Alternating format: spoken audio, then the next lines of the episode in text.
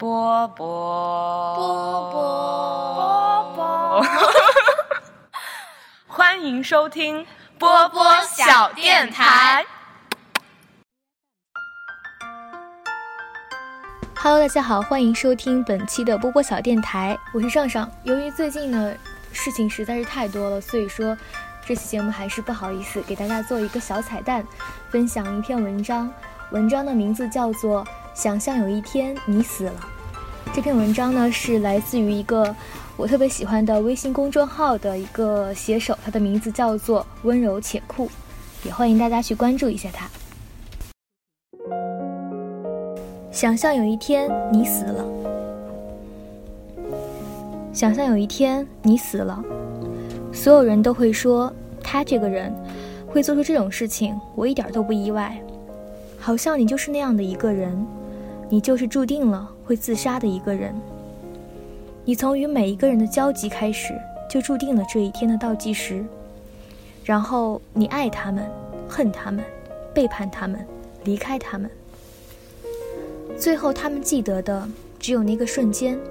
想象你被琐事压倒，突然无法呼吸；想象那一刻可能有类似影碟播放时的尖利声音，他们代替你刺痛了一下，但他们什么都不知道。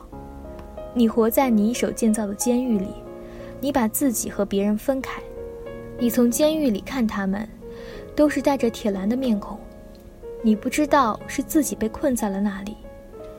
你早就什么都说不出来了，无一例外的，你想起自己的年纪，你依旧是年轻的，尽管已经听了足够多的鸡汤和足够多的废话。所以你放弃了代表着光明的一些美妙词汇，比如自由、爱情，也放弃了一些更崇高、听起来更响亮的东西，比如斗争，比如梦。写出这些的时候，你就做好了准备，会有垃圾一般的洪水向你涌来，一具冰冷的尸体也无法阻隔指责。沮丧的人是不讨人喜欢的，沮丧更不值得被倾诉。你总是面对对方无所适从，他们的眼睛里流露出一瞬间的迟疑，然后在脑海里像坠机后的遗体搜索那样去搜索一个句子。他们称那句话为安慰。有时候你还能见到眼泪和随之而来让你感觉更糟的拥抱。你分不清这种眼泪是出于反射还是出于情感。你怀疑人类为他人流泪是一种本能，是一份白纸黑字的出场设定。你希望自己的语言可以再精确一点，再煽动一些。哪怕能把对方拽进你故事里一秒钟，情绪也许可以转移到他身上。你失败了，你不是伟大的作家，词语像一双悄然拧紧喉咙的手，你只是在呻吟，不停的呻吟，不停的求救。你把自己越包越紧，蝉衣皱成一团，你也缩在里面。你希望缩小成一粒灰尘，或者缩成无。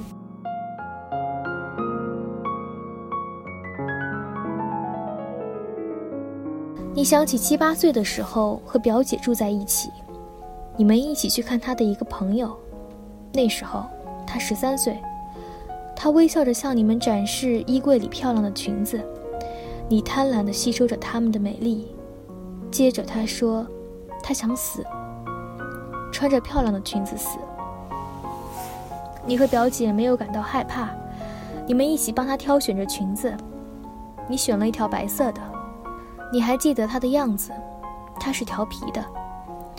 然后你们离开了，你在一个月后才听到关于那件事的只言片语。后来，表姐也尝试去死，她没死掉，但你听说，她的脸憋成了紫色。你无法自圆其说，这些巧合仿佛是因为你而生的。于是，你永远记得那个可疑的微笑。它变成了你的噩梦，你变成了它。太阳让室内太白了，让人无法忍受的白色。白色，总是让人觉得有所依托。你把所有灯都关上，像小时候一个人待在摇摇欲坠的楼房屋顶，你觉得黑色才是安全的，因为黑色是未知。对于一个弃儿来说，未知从来都没有已知可怕。你在这一刻知道，也许未来永远不会来了。你开始害怕，你开始用力抓住每一个一闪而过的、尚且有余温的念头，比如你意料之外的一次触碰，你看一部电影时感受过的心跳，还有像野兽一样的爱，他们曾经像猎豹一样扑向你。你闭上眼睛，尝试去想一些好事，想象就是今天你死了。会真的有人感到悲伤，也许还会有愧疚、悔恨。随即，你却又想到，这些感受能持续的时间太短了，很快就会有明星结婚，很快世界又会有一场爆炸，他们很快又会重新相爱，重新正确起来。你觉得每个人最终都会变成微光粼粼的海面，然后忘记你。只在一些必要的时刻想起，再重新迎接一些必要的情绪，然后你很快想起一个人，你并不意外，最后会想起的是他。你记得他能看出你字里行间的痛苦，他甚至愿意去拥抱这种痛苦，用他的血肉来抵挡本该属于你的风暴。最后一次，连他也握不住你了，或者是。感觉到了羞耻，你不愿意像利用药片一样去利用它，然后你发疯嚎哭，把它推开，然后你消失了。如果你当初没有把它推开，也没有试图拥抱它，那种距离也许才是拥有。而现在，你就像某种瘟疫，你害怕自己身上携带的病毒，更怕看到他身上的慢性病变。现在，你尝试描写一种处境，而不是一个故事。哪怕没有人关心别人的处境，你用力地敲黑色的方块，你想把自己揉在它们里面。最好你碎了，然后，他们就能捡起你的碎片，一一检视。你还没想到，最后，你的一切情绪突然戛然而止，宣告结束。你再也伤心不起来了。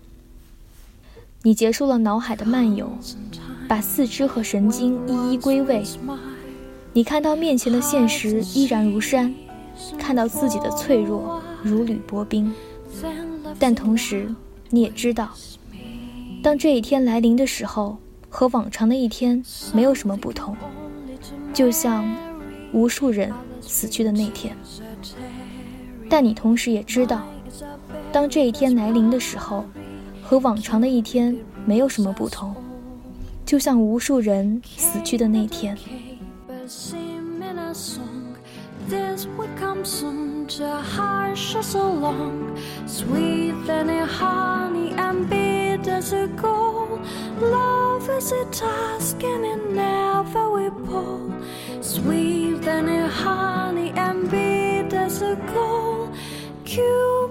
here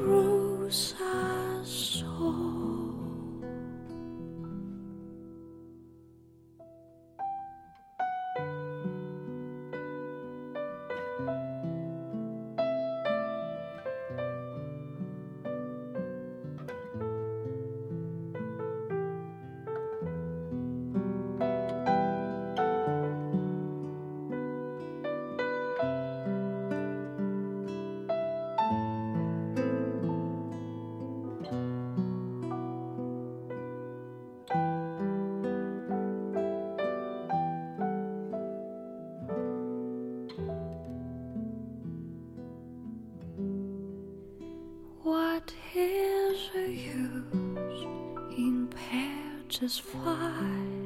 What is a maid? I send desire. The word walks on.